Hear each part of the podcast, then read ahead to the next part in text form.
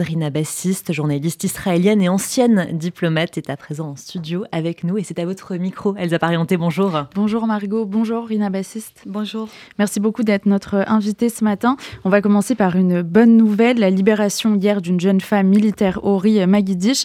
Euh, dans quelles conditions ça a pu avoir lieu? Est-ce que ça atteste de la capacité de l'opération terrestre à euh, progressivement libérer plus d'otages?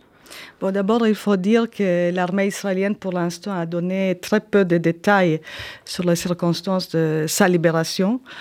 On sait qu'il y avait des forces qui sont entrées, bien sûr, dans la bande de Gaza, dans le nord de la bande de Gaza. On sait que Megedish était euh, retenue seule, donc il n'y avait pas d'autres otages avec elle, en tout, en tout cas pas euh, en ce moment de sa libération. On sait qu'elle était dans un immeuble. Il y avait, moi j'ai vu des reportages un peu contradictoires, pardon. Est-ce qu'il y avait ou non des échanges de tirs? Comme je l'ai dit, l'armée n'a pas euh, précisé. Ce qu'ils ont dit, en revanche, c'est que Ori Megedish a fourni beaucoup, beaucoup des éléments très intéressants, des éléments de renseignements sur ces capteurs, j'imagine, et sur les conditions de sa captivité, des éléments qui peuvent, on espère bien sûr, servir pour la libération des autres otages justement sur ces otages. Il y a aussi une vidéo hier qui a été euh, diffusée par le Hamas où on voit trois otages, dont une qui appelle de façon euh, pas naturelle du tout à ce que euh, Netanyahou cesse tout ce qu'il est en train de faire. ça fait partie de cette manipulation psychologique dont parle le Premier ministre aujourd'hui Bien sûr, c'est une campagne psychologique très très dure. D'abord, je pense pour les familles, bien sûr, qui ont vu cette vidéo complètement fabriquée, complètement forcée de leurs proches et aussi pour les familles des autres otages euh, qui se demandent euh, dans quelles conditions euh, leurs, leurs proches sont, sont retenus. Et je pense que les autorités israéliennes appellent encore et encore de faire très attention à ne pas tomber dans cette piège de la guerre psychologique. Et d'abord, la plupart des médias israéliens, ils ont bien sûr parlé de cette vidéo, et même le Premier ministre Netanyahu a divulgué les noms des trois otages, mais ils n'ont pas diffusé les vidéos même, justement, pour ne pas participer à cette guerre psychologique. Et il faut aussi euh, souligner, c'est bien sûr un acte, un acte absolument illégal dans la loi internationale, euh, ce genre de vidéos. Il y a beaucoup de familles d'otages qui appellent à ce que la Croix-Rouge puisse euh, entrer à Gaza et vérifier l'état de santé des captifs. Est-ce que ça vous paraît réalisable? Euh, C'est difficile à savoir à tel point, bien sûr, le, le, Croix-Rouge a cette capacité d'y entrer. Euh, on ne sait pas. mais c'est vrai que même des proches avec qui moi-même j'ai parlé ces derniers jours, c'est la première demande, hein? une demande tout à fait naturelle, simple en fait, parce que la loi internationale exige que les Croix-Rouges puissent euh, venir voir leurs conditions. On connaît leur nom, on connaît leur identité, c'est pas un secret. Et pour les familles, euh, c'est la première chose à faire avant euh, même envisager toute autre chose, avant d'envisager un deal. On sait qu'un deal pour la libération, ça peut prendre très longtemps. donc avant ça, d'abord, bien sûr, euh, s'assurer de leurs conditions physiques, morales, etc. Sur le plan euh, diplomatique, quelles sont les discussions aujourd'hui prioritaires pour Israël? Avec qui Israël euh, discute?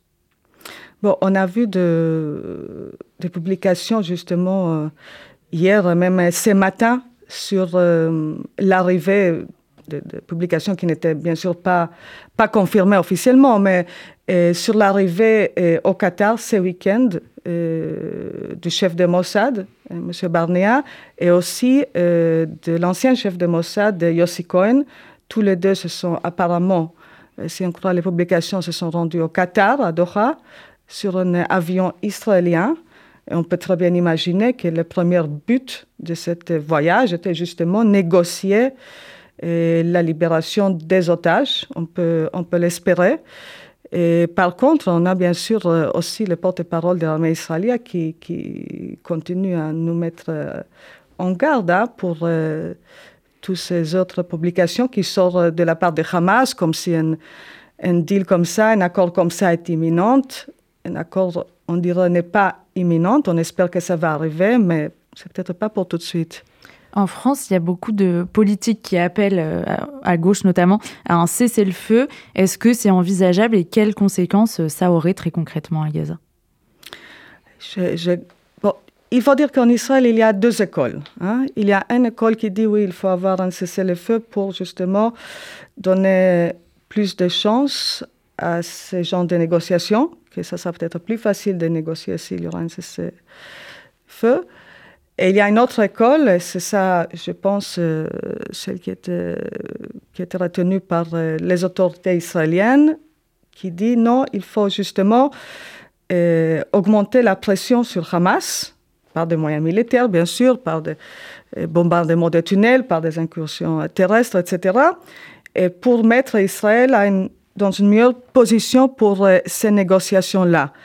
L'armée israélienne dit très clairement que le feu maintenant, ça va juste donner au Hamas l'occasion de se mieux préparer à cette offensive terrestre. De toute façon, je crois qu'en Israël, on n'y croit pas hein, que le Hamas va respecter un tel cessez-le-feu. Donc, moi, j'ai l'impression que ce n'est pas sur la table pour ce moment-là.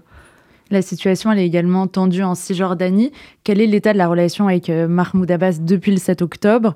Et est-ce qu'il euh, y a aujourd'hui des perspectives de paix qui sont euh, toujours envisagées? Est-ce que sur le moyen long terme, Israël aujourd'hui évoque ces choses-là? C'est une très bonne question. Bien sûr, je crois qu'on évoque, on pense comment ça va être après. Mais la vérité est que depuis le 7 octobre, M. Mahmoud Abbas n'a pas vraiment condamné Hamas. C'est ça la vérité. Et moi, personnellement, je pense qu'il y avait une énorme occasion ratée là-bas. Parce qu'imaginez-vous que M. Mahmoud Abbas aurait condamné Hamas, aurait dit il ne représente pas la cause palestinienne, c'est pas nous, on est contre tout ce que Hamas a fait et fait maintenant. Ça, ça aurait peut-être donné une certaine base pour ce qui va se passer dans l'avenir. Il ne l'a pas fait, on n'est pas là. Israël, je pense, pour l'instant, n'a pas un partenaire pour discuter euh, cette possibilité, même si clairement il y aura un moment où il faudra. Il faut aussi dire que dans le gouvernement de M. Netanyahu actuellement, vous savez très bien, il a constitué un gouvernement d'urgence et il a fait entrer M. Benny Gantz. Or, M. Benny Gantz est peut-être le seul euh, dirigeant israélien euh, côté opposition, mais dans toute la classe politique, en fait, qui a rencontré M. Mahmoud Abbas euh, ces dernières deux années. Et il a même invité chez lui. Donc, s'il y a quelqu'un qui puisse mettre en place à un certain moment, et ce n'est pas pour maintenant, je précise, ce sera dans un avenir, euh, mettre en place un certain dialogue avec Mahmoud Abbas, c'est peut-être lui, mais pour l'instant, je pense que la société israélienne n'est pas du tout dans une euh, telle situation de songer un, un, un, euh, dialogue avec les Palestiniens. On n'est pas là. Pour finir, Rina Bassiste, est-ce que les répercussions de cette guerre lancée par le Hamas le 7 octobre, euh, notamment à l'étranger sur les communautés juives, euh, c'est quelque chose, comme on a pu voir au Daghestan, qui est pris en compte par Israël, qui inquiète Israël aujourd'hui?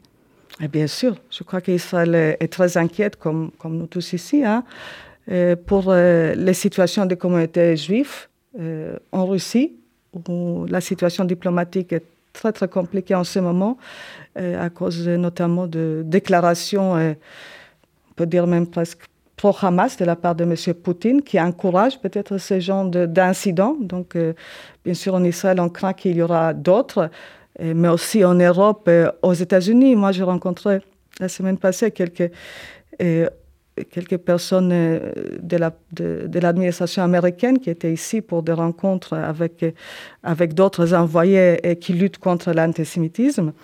Et ils m'ont dit très clairement, dans les années passées, on est venu en Europe justement pour vous aider, pour penser ensemble comment vous, les Européens, vous pouvez lutter contre l'antisémitisme. Maintenant, c'est aussi chez nous. Euh, donc cette crainte euh, se propage, je pense. On le voit en Russie, on le voit en Europe, on le voit aussi aux États-Unis maintenant. Et bien sûr qu'en Israël, on s'inquiète beaucoup de ça. Merci beaucoup d'avoir été avec nous ce matin, Rina Bassis, journaliste israélienne et ancienne diplomate.